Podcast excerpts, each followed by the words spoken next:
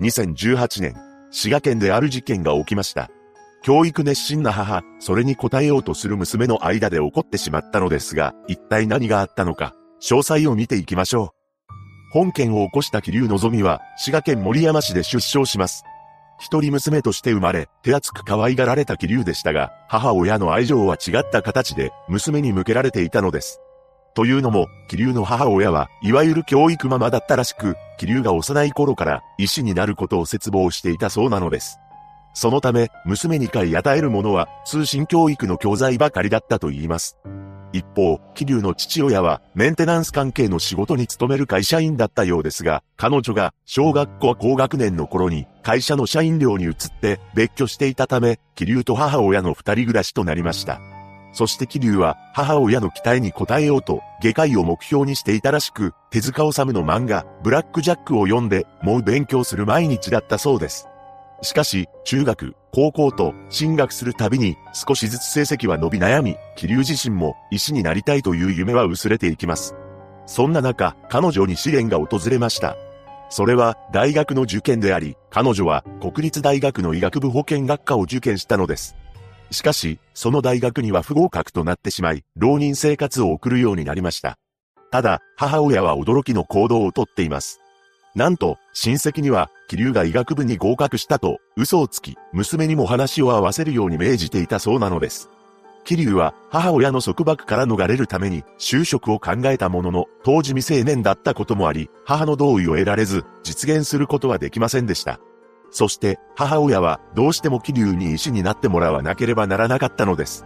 なぜなら母親自身は最終学歴が工業高校卒だったため学歴コンプレックスを持っており自分と同じ道を歩かせたくなかったからです。この事実を娘である気流に何百回も聞かせ自分の学歴に後悔していると話していたようです。また、母親の両親は離婚しており、再婚した相手が歯科医だったようで、小さい頃から医師という職業が社会的に認められていることを身近に感じており、それが娘を医者にしたいという望みにつながったのではないかとも言われています。その後、桐生は9年間、浪人生活を続けて医学部を目指しますが、ことごとく落ちてしまうのです。この間、母親の娘に対する教育はエスカレートしていきます。まず、気流の携帯電話を取り上げ、一日の時間を朝から晩まで徹底的に管理していました。さらに、気流に1分たりとも自由な時間を与えないように、母親は一緒に入浴までしていたというのです。そんな状況で、気流の精神は蝕まれていき、なんと3度も家出を試みています。ただ、母親は探偵に依頼したり、捜索願いを出し、気流を連れ戻しました。そんな中、母親は桐生に将来助産師になることを条件に、市外科大学医学部看護学科を受験することを認め、桐生は合格し、2014年4月に入学しています。そこから桐生は真面目に大学に通い、母親との確執も和らいでいきました。しかし、再び母親の束縛がきつくなってしまう出来事が起きてしまいます。それは、桐生が大学2年の時に受けた助産師家庭への進級試験でした。彼女はこの試験に不合格になってしまったのです。母親は、気流二助産師になることを条件にこの大学への入学を許可していたため、不合格になった彼女の行動を、またもや制限するようになっていきました。そんな母親の思いとは裏腹に、気流はいつしか手術室看護師を目指すようになります。手術室看護師とは、手術の際、執刀医にメスを手渡ししたり、手術の記録を取ったりする看護師のことだそうです。その後、大学4年生になった2017年、市外科大附属病院に看護師として内定を得ることができたのです。ここまで長期間、勉強漬けの毎日を送り続けた気流の努力が実を結びました。しかし、そんな気流に対し、看護師ではなく助産師になれと命令していた母親は、彼女が看護師として働くことに反対して内定を辞退し、改めて助産師学校へ進学しなさいと強要してきました。この時、もし助産師学校の受験に失敗しても、看護師にはならずに再受験するという誓約書を書かせていたのです。さらに、この年の12月、気流が内緒でスマホを隠し持っていたことが母親にバレ、母親は激高し、庭に土下座させた上、彼女のスマホをコンクリートブロックで壊したと言います。また、気流が所有を許されていた他の携帯電話にメールでバリ雑言を送りつけたのです。そして母親の言う通り、2018年1月、桐生は助産師学校の入学試験を受けますが、不合格となってしまいます。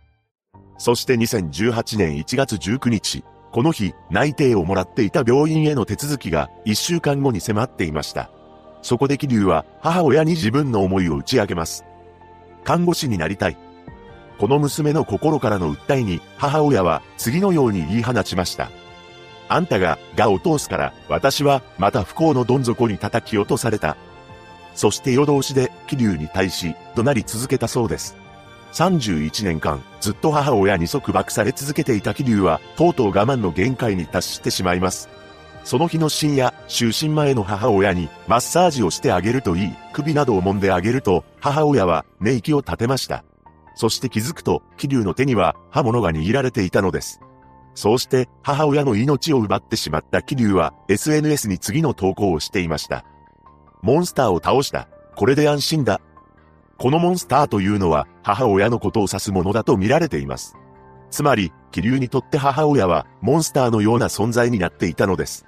すべてを終えた気流は、それまで制限されていたテレビドラマを見ています。また、冷たくなった母親の一部を自宅から250メートルしか離れていない河川敷に運びました。そして2ヶ月後、母親が変わり果てた姿となって発見され、捜査が始まります。その一方、桐生は内定していた病院で看護師として普通に勤務していたのです。警察は付近の聞き込み捜査を行う中で、桐生の母親が最近目撃されていないこと、桐生と母親は二人暮らしだったのにもかかわらず、行方不明届が出されていなかったことから、2018年6月5日、桐生のぞみを逮捕しています。そして裁判が始まり、母親を手にかけたことについては否定し、母親は自ら命を絶ったと主張したのです。ただ、裁判では、気流が手にかけたものだと認定され、懲役15年の判決を下しています。この際、裁判長は、母に敷かれていたレールを歩み続けていたが、自分の人生を歩んでください、と述べられました。言い渡された後、桐生は何度も判決文を読み直し、弁護士に控訴審で全てを打ち明けると告白したのです。そう、彼女は自分が母親を手にかけたという供述を控訴審では全面的に認めています。その際、一審判決はまるで自分のことをずっと横で見ていたかのようだった。誰にも理解されないと思っていた母との確執を認められたことで、真相を話し、罪と向き合うことを決めたと言います。さらに、実の娘が母親をやったということを父親に知られるのが怖かった。と述べ、スマホを壊されたことや、助産師学校の入学試験に落ちた時に、裏切り者、嘘つき、などと、夜通し罵倒されたことが、動機となったことも明かしました。そこで控訴審判決では、一審の15年から減刑となり、懲役10年の判決が下され、弁護側も検察側も上告せずに、刑が確定しています。裁判長は、これからは自身の判断で進路を決めなくてはいけません。大変なこともあると思いますが、負けずに自分の選んだ道を歩むことで構成してほしいと思います。と述べました。桐生は肩を震わせながら大きく頷いたそうです。現在、桐生のぞみは大阪拘置所に収監されており、拘置所はルールさえ守っていれば叱責を受けることはないので、母と生活していた浪人生活より今の方が気持ちとしては楽です。と記者のインタビューで話しました。また、事件を起こさないために必要だったことについて次のように語っています。当時の自分は助けを求めるべき状況だったと気づきました。でも助けを求める発想もなかったです。自分がされていることが行き過ぎた教育だと気がついたら何か変わっていたと思います。気づくためには、そういうことがあると知ることが必要なので、自分の事件を知ってもらうことで、気づくきっかけを提供したいと思っています。一人の女が起こした本事件。子供が道を外さないようしつけをすることは親の責任ですが、歪んだ愛情は時に子供を苦しめ、最悪の結果を招いてしまいます。気流望みのしたことは許されることではありません。しかし、裁判長の言う通り、構成して自分の人生を歩んでほしいと思います。被害者のご冥福をお祈りします。